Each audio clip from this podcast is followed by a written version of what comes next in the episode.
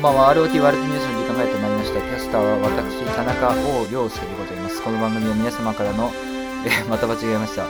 えこの番組は世界中で起きている様々なニュースについて紹介するニュース番組となっております、えー5月のアニメニュースのですね、まあ、2回目でありもう5月はこれで終わりなんですけども、まあ、途中経過ですね。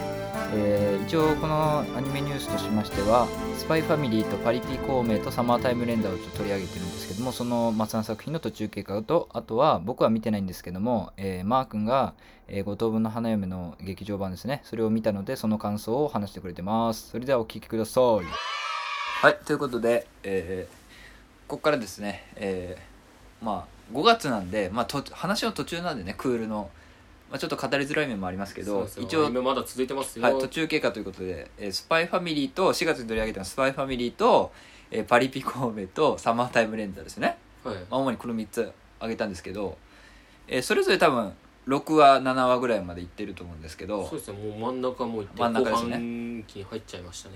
じゃあちょっとこれを軽く言っていきましょうか。じゃあ、はい。スパイファミリーからどうですか？あいや可愛いい やそれで話は。最最最新話のやつでもうアーニャ最新話まあえ今今恋愛するやつ？あ違います。あのスパイファミリーはいや違います。あのようやくなんかまあぶあれなんですよ。学校に入る入学することになって決定しまして、うん。えーっとで入学式の時に、うん。実は、えーっと標的にしてた人うのん。息子も、うん。まあ同じ。うん。だから次男が恋愛するやつでしょ？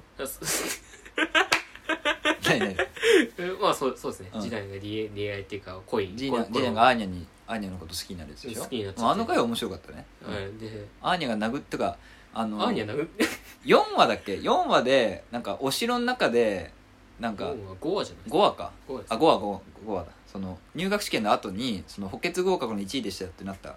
回やったじゃないですか。あの回は正直ちょっとなんかあこういう感じまあ面白いけどあこういう感じでスパイファミリーって進むのかなってちょっと思っちゃったんだけど。ギリギリの瀬戸際のところまででなんか腹やってるって感じです、でその次の話数からあの多分アーニャが入学する回が始まって、はい。まあ、ちょっとなんかまあ言うたら「ハリポタ」みたいなはい。あの学園ものみたいなの始まるわけじゃないですか、はい。だから4 5話でちょっとあスパイファミリー、まあ、こういう感じかと思ってたらあのアーニャが入って学校入ってからあこれやっぱスパイファミリーって面白いなって、まあ、思いましたよね。あの殴ったりするところとかも普通に笑いました殴りましたね、あのいやあのもうみみんなこコラとして使っちゃってるんですよ。あの、うん。アーニャのあのあ笑顔ね。の笑顔。うん、うんアーニャの笑顔は本当にニコってやってると思ったらもうみんなから見たら「ニムー。ン」あのあの顔うん。めっちゃ面白いっていうか。あ結局スパイファミリーはアーニャが可愛いというアーニャ可愛いですねで最新話の今7話なんですけど、うん。7話は本当にいやま本当に守りたいこの笑顔 守りたいこの笑顔っていうよりあの泣きうんアーニャ泣きあの本当になんかあれ惚れちゃうっていうかもうなんかそうそうあの辺のねそう感情の流れもすごい分かりやすかったしそのアーニャが泣いちゃうっていうのもちゃんと丁寧に描写してたんでえ泣いちゃうのも分かるしあの次男がなんかツンデレでなんか惚れちゃうのも分かるしいやうん俺は認めないぞみたいな言ってたけど、まあ、あの辺もまあ子供っぽくて可愛いじゃないですか。でプラスあれですねあのやつを読み取ったあのー 主人公うん。うんえっとうん父がしなか失敗した。ゴーンって言いながら。父はねあの次男に関係修復するためにその殴っちゃったからあのターゲットのね息子だから関係修復するためにどうにかしてアーニャにしあの謝らせようとまあいろいろしてで謝ったけどその表面上はなんか完全拒否みたいになってるからあの失敗したと思ってるっていうそう。らしいですよね。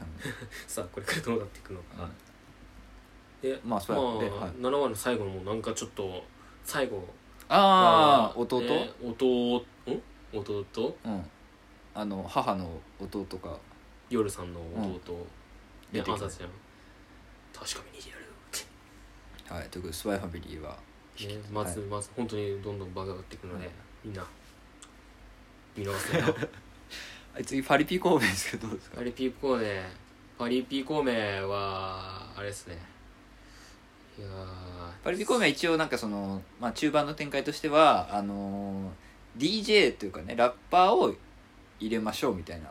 なって一回辞めた人を孔明がフックアップしてなんか MC バトルで勝ったらあの入るみたいな。で MC バトルするみたいなのが一応中盤みたいな感じ MC イエーっつって。いや MC バトルすごいっすね本当に。てかもう本当に今なんかそのラップバトルとかが本当に主流になってきてるからうん。もうそれと使って本当に声優さんの人たちも本当にラップできるやつめっちゃ多彩に多くて。本当かあの普通にラップバトルがうますぎて。面白かったねあの。でななんすかおお俺全然知らなかったですけどまああの孔明の声の人は沖合う陽太郎っていう、ん、うん。もう本当にベテランの声優の人なんですけど、うん。あの人がなんかいや普通ラップってもうなんかすっげえなんかノリに乗ってやってるのに、ビートやるのになんか孔明のやつ言ってるとなんか本当になんか詩を歌ってるの短歌歌ってるような本当にすげえなんか孔明のあくまで孔明のキャラとしてはい。あのフリースタイルやっててやってあの辺の対比も面白かったですね。でもしかもなんかののなんなんていうかめっちゃインフンってちゃんとや乗ってるし、そうん。えこれ強くねって。しかもそのまあ一応まあそれはそうだそれはそうなんですけどその仲間加わることになったじゃないですか。はい。でもそれも一応孔明がいろいろ 策略を巡らしてましたよみたいなね。そうですね。やばいなんだろう。あれ本当になんか俺たちもね孔明の策略にはまってってどんどんえ？俺たちものし上がっていやウェイちょっとみんな乗っていこうぜ。イエーウェイ、まあでもこううんパリピ孔明はまああのき気軽に見れるあの面白いアニメだと思いますよね。先生。なんか実はエンちょっと隠し要素としてうん。エンディングでうん。どんどん加わってくるやつ人たちうんがどんどんなんか一緒に歌ってうん。るっていうかババリエーションもどんどん飽きさせないような感じの仕組みもちゃんとあったりして。うん。いやーすごいな。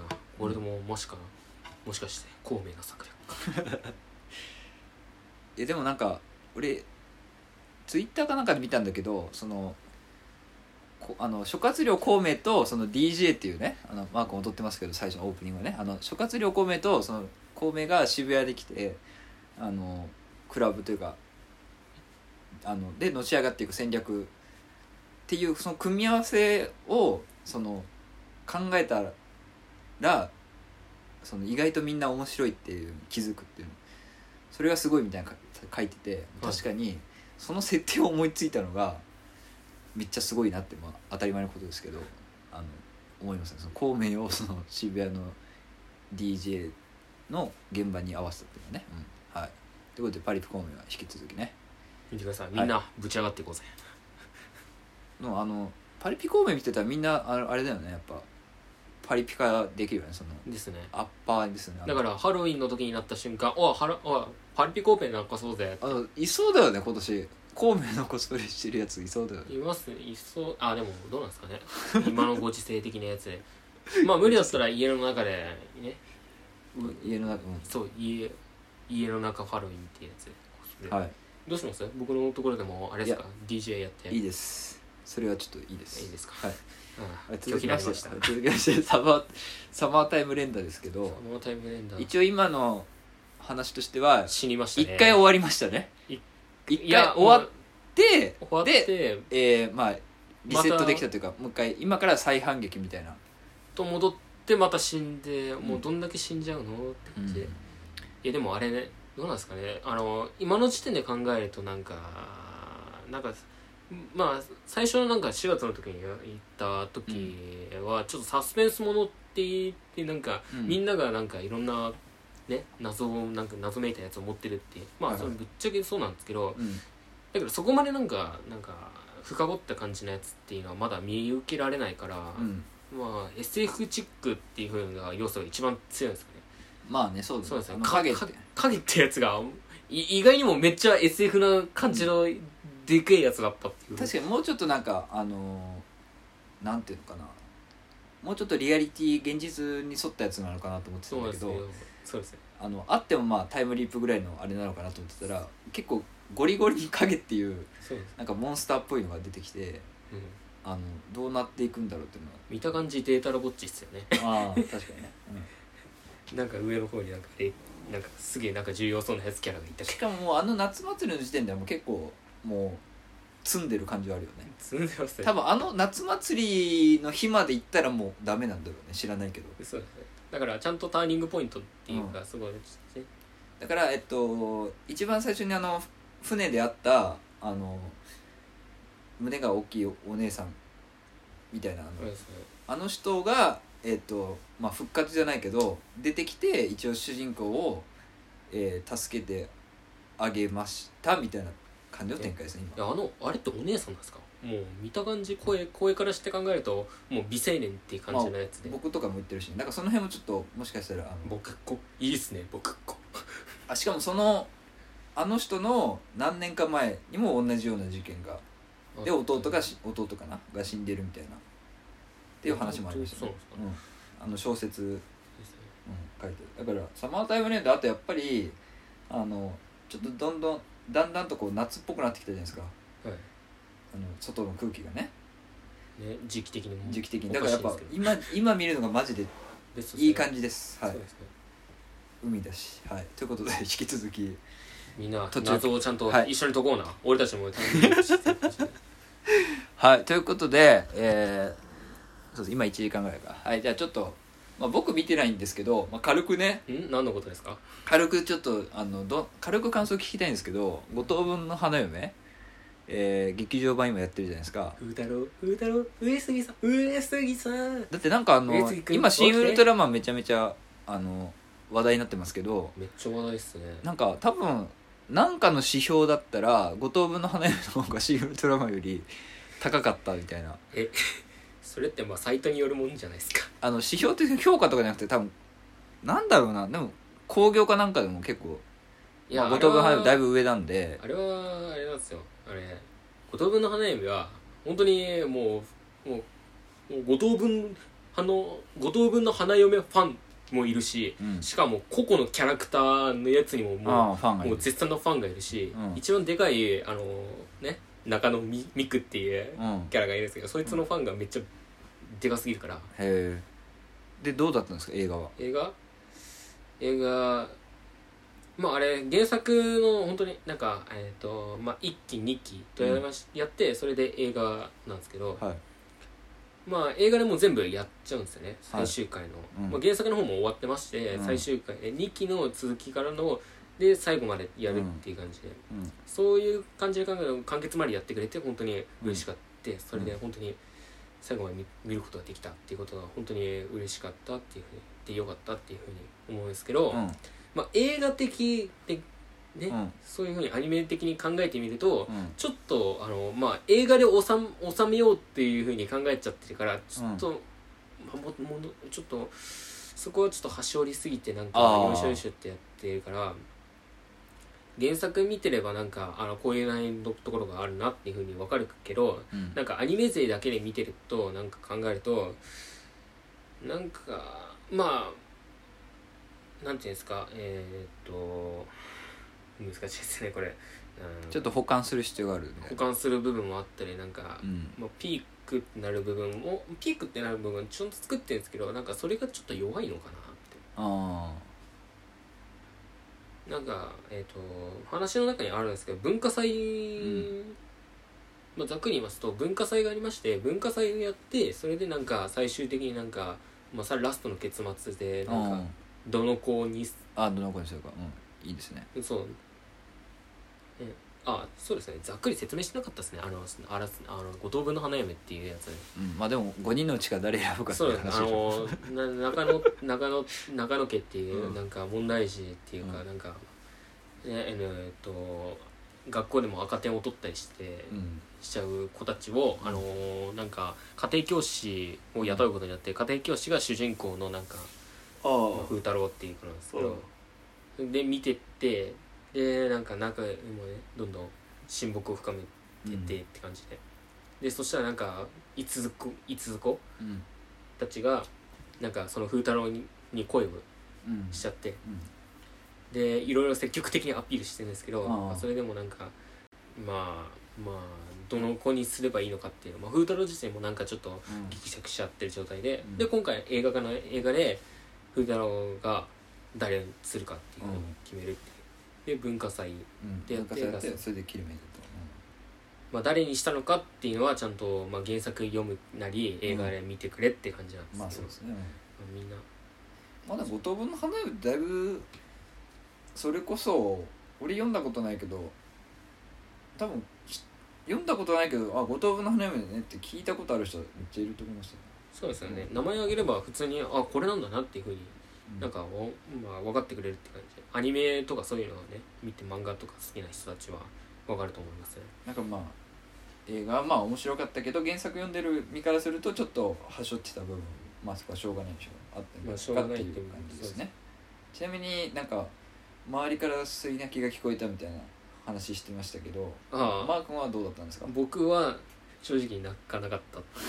まあ泣くイコールあれじゃないけどね。うんそうですよ、うん。まあ本当に泣いてる人たちは本当になんかあこれで終わっちゃうのかっていうあいや思って。まあラストまあそれまあ誰にするかって決め決めるんですけど、まあうん。そこでなんかいわゆるなんかみんな沸点がなんか落ち着いちゃってそれでなんか、ね、歓喜をああまあね。そ極まってれぞれのキャラに感情移入してたそうそうですね。そうすると本当になんかこれで終わっちゃうのかっていうふうな感じでやっちゃったのかなって思ったりしまあぶっちゃけ泣いてないっていうことは僕はそんなになんかなんかそこまでなんかあれなんですね。五等分の花嫁に対して、あの思い入れがあるわけじゃない。思い入れがあるわけでもまあそうですね。思い入れがあるわけではないっていうなんかこのアニメは本当に面白いっていうのもあるある。面白いっていうのもあるし、うん。えっ、となんていうのまあまあ僕ぶっちゃけ言うとあのいつきちゃん推しなんですけどうん。いつきちゃんの方可愛いなって思ってあの、ん。なんか努力しとかそういうだから全体的に考えてみてそう考えるとなんか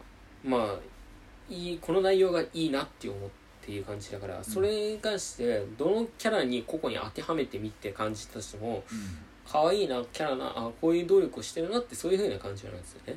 うん。だからだから誰がどう選ばれてもいいしと思ってるんですよ。うん。思ってるんですよ。こいつが選ばれなかったら残念っていう感じじゃないんですだからどんな結末を迎えたとしても僕はよかったよかったんですよ。だからほっとしたっていう感じそうですよね。だから泣くほどのやつではないんですね。